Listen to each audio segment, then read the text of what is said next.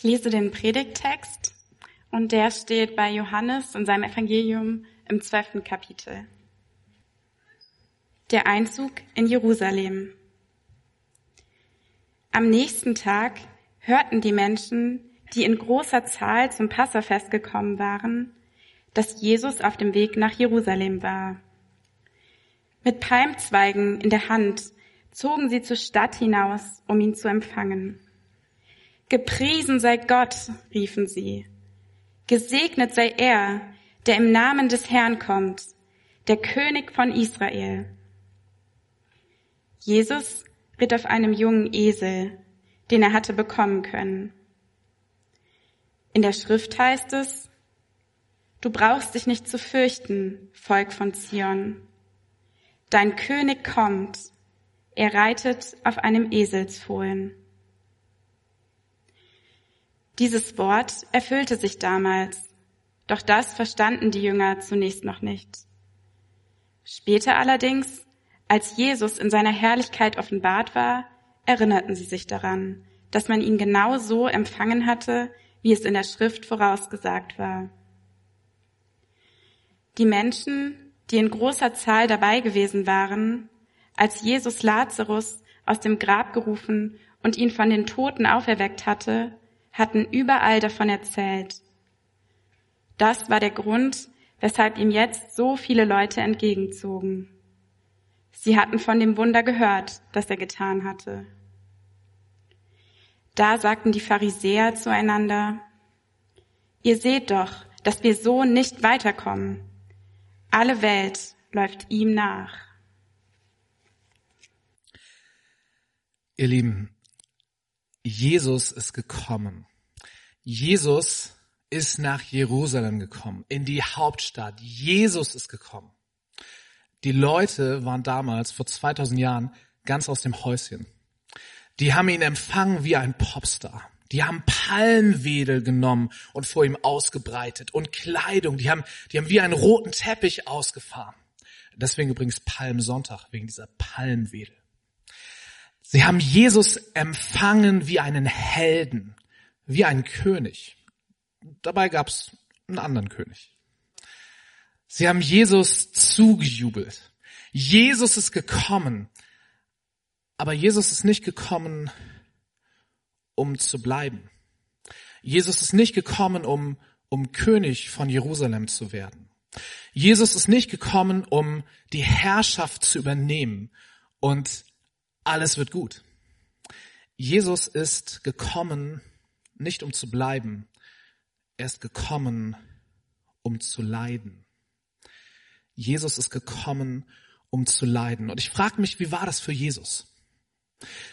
Die Leute haben ihm zugejubelt. Und Jesus wusste etwas, was die Leute nicht wussten. Jesus wusste, in wenigen Tagen werden die Leute, die mir gerade hier zujubeln, laut und öffentlich rufen, kreuzigt ihn, nieder mit ihm, tötet ihn, bringt ihn um. Wie war das wohl für Jesus? Jesus wird empfangen wie ein Popstar, wie ein König. Aber er weiß, er ist gekommen, um zu leiden. Und er wusste das übrigens ziemlich von Anfang an.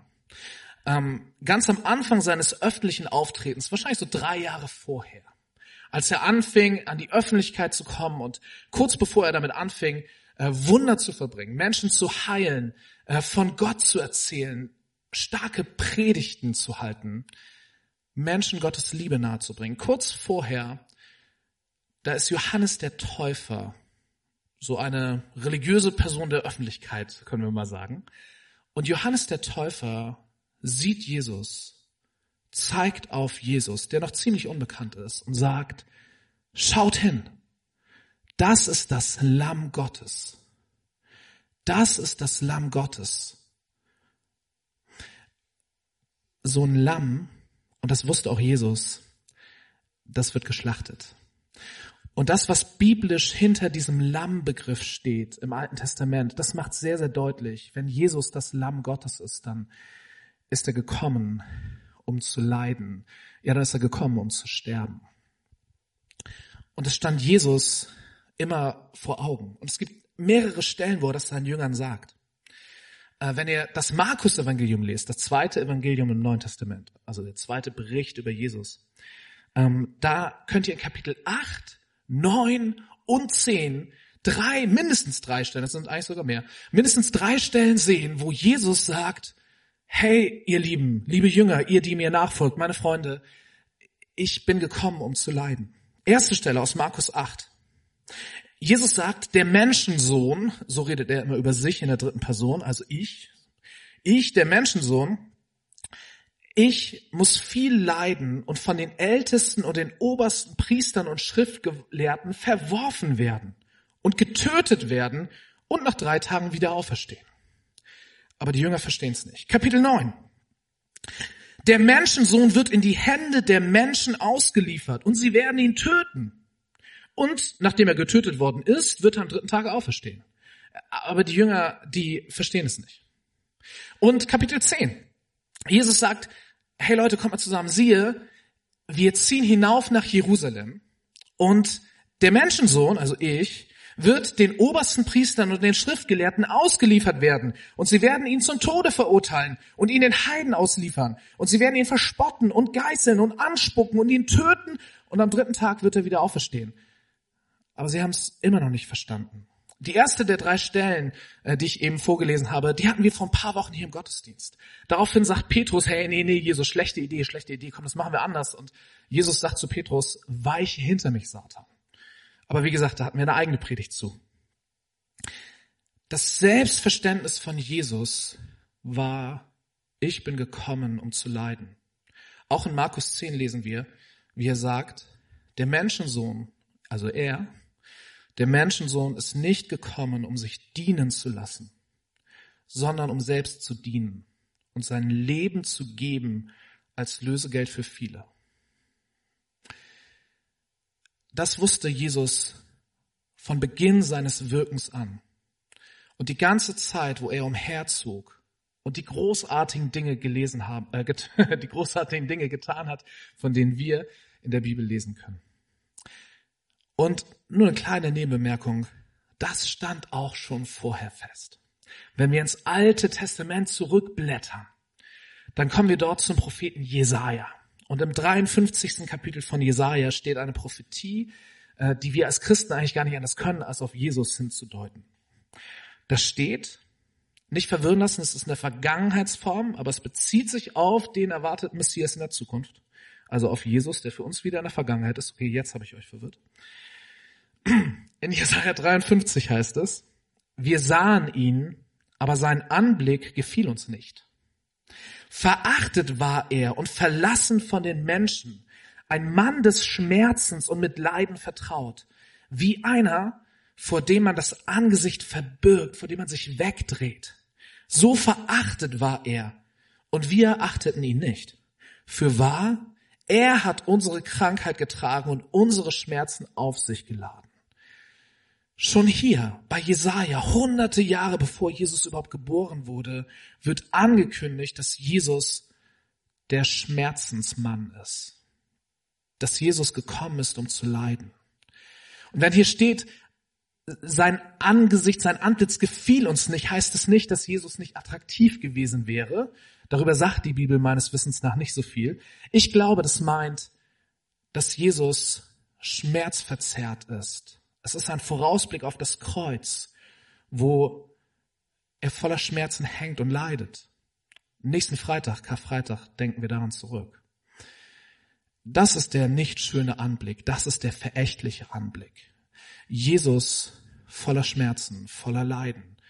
Und heute, Palmsonntag, heute lesen wir, wie Jesus einzieht nach Jerusalem. Und er weiß schon, er weiß schon, warum er hier ist. Seinen Jüngern hat er das mehrfach gesagt, so richtig gecheckt haben sie es nicht. Und die Masse, die ihn wie ein Popstar zujubelt und in wenigen Tagen rufen wird, weg mit ihm, kreuzigt ihn, der soll hingerichtet werden, die checkt es auch nicht. Jesus kennt Leid. Jesus kennt Schmerzen. Hm, was hat das mit uns heute zu tun? Was hat das mit dir und mit mir und deinem Sitznachbarn und deiner Sitznachbarin zu tun. Es bedeutet, dass Jesus versteht, dass Jesus deinen Schmerz versteht. Gott kennt Leid. Vielleicht hat Gott nicht dasselbe Leid erlitten, was du erleidest oder was Menschen in deinem Umfeld erleiden oder was Menschen in der Ukraine erleiden oder was Menschen an anderen Orten in dieser Welt erleiden. Aber Gott kennt Leid. Und es ist gar nicht selbstverständlich. Es gibt ganz viele Menschen auf dieser Welt, die können sich das nicht vorstellen, dass Gott Leiden kennt und versteht und selbst durchleidet, selbst erlebt. Äh, es gibt eine ganze Weltanschauung, die nennt man Deismus. Deismus bedeutet, Gott hat diese Welt geschaffen und das war's auch. So, dann, dann lehnt er sich zurück. Also, keine Ahnung, ob ihn das interessiert, was hier passiert auf der Erde. Vielleicht schaut er zu, aber er greift auf jeden Fall nicht ein. Als Christen von der Bibel her können wir das so eigentlich nicht glauben. Wir können nicht glauben, dass Gott diese Welt geschaffen hat und sich dann zurückzieht und nichts mehr macht, sich nicht mehr einmischt. Wir glauben aber auch nicht einfach nur, dass Gott diese Welt geschaffen hat und dann aus majestätischer Höhe erhaben hinunterblickt, das Geschehen wahrnimmt und hier mal ein Wunder wirkt und da mal ein Wort spricht und hier eingreift, aber aus irgendeinem Grund, ich weiß nicht, warum hier drüben nicht eingreift und das alles aus erhabener Höhe und Majestät heraus. Als Christen, die wir an Jesus Christus glauben, an den Mensch gewordenen Gott, glauben wir an einen Gott, der die Welt geschaffen hat, ja, der sich in der Welt engagiert, klingt ein bisschen platt, der, der sich ins Weltgeschehen hineinbegibt, aber nicht einfach aus sicherer Distanz, sondern mit allem, der Mensch wird. Wir glauben an einen Gott, der Mensch wird, der in Jesus Fleisch geworden ist, Mensch geworden ist, der hinabgestiegen ist auf die Erde, in den Staub, in den Dreck, in den Schmutz, in den Schmerz, in das Leid, in den Tod. Wenn wir Jesus anschauen, wissen wir, Gott weiß, was Brutalität ist. Gott weiß, was Brutalität erleiden heißt, was Grausamkeit erleiden heißt.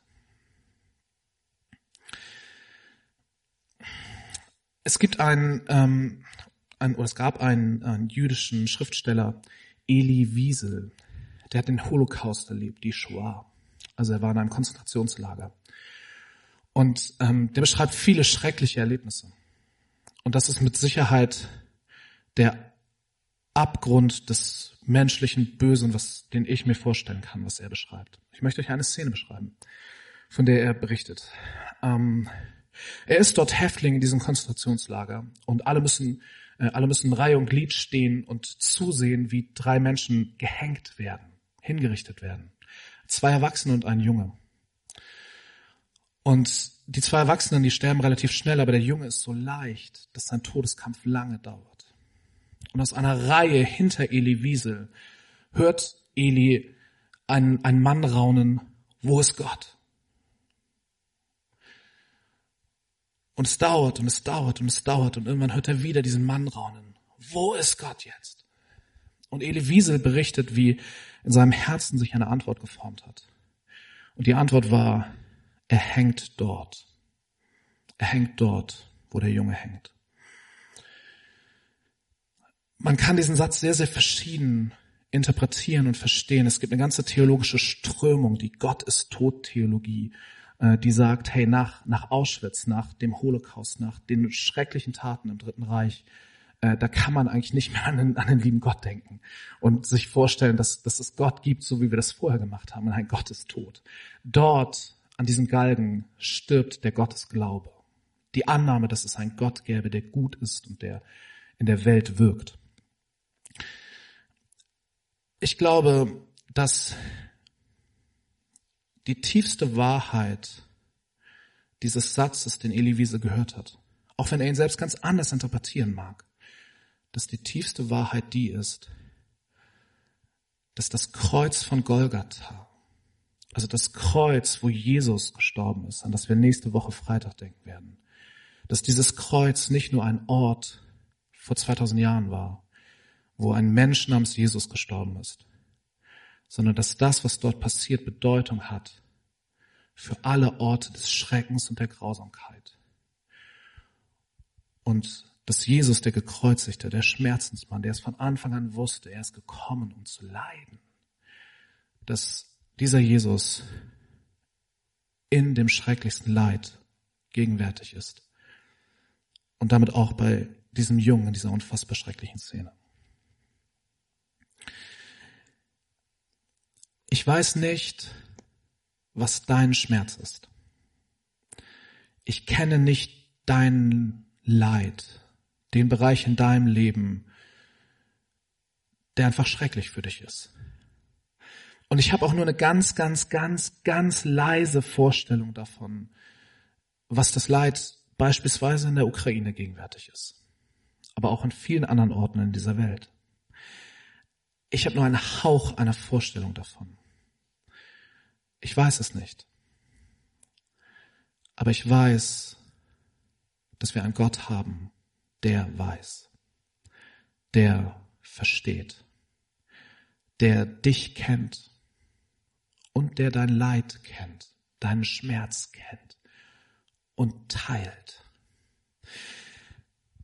Ich weiß, dass das Kreuz von Golgatha nicht nur ein Ort von vor 2000 Jahren ist, wo ein Mensch namens Jesus gestorben ist, sondern dass das Leiden von Jesus und der Leidensweg von Jesus, und den geht's heute am Palmsonntag, der beginnt heute, dass dieser Leidensweg und dieses Kreuz etwas zu tun haben mit deinem Leid und mit meinem Leid, mit dem Leid in unserer Nachbarschaft und mit dem Leid in dieser Welt. Vielleicht, vielleicht fragst du ja, wenn du über Leid nachdenkst, in dieser Welt oder in deinem Leben oder bei Bekannten, Freunden, Verwandten. Vielleicht fragst du dich ja, wenn du über Leid nachdenkst, warum? Warum lässt Gott das zu? Und wo? Wo ist Gott? Und das sind legitime Fragen. Und ich will dir diese Fragen nicht ausreden. Aber ich will dich einladen, diese Fragen umzuformulieren und zu adressieren an Gott. Ich möchte dich einladen, nicht zu fragen, warum lässt Gott das zu, sondern zu fragen, Gott, warum lässt du das zu? Richte deine Frage an Gott. Und wenn da ganz viel Zorn hintersteckt, wirf ihn auf Gott, der kommt damit klar. Und ich möchte dich einladen zu fragen, Gott, wo bist du?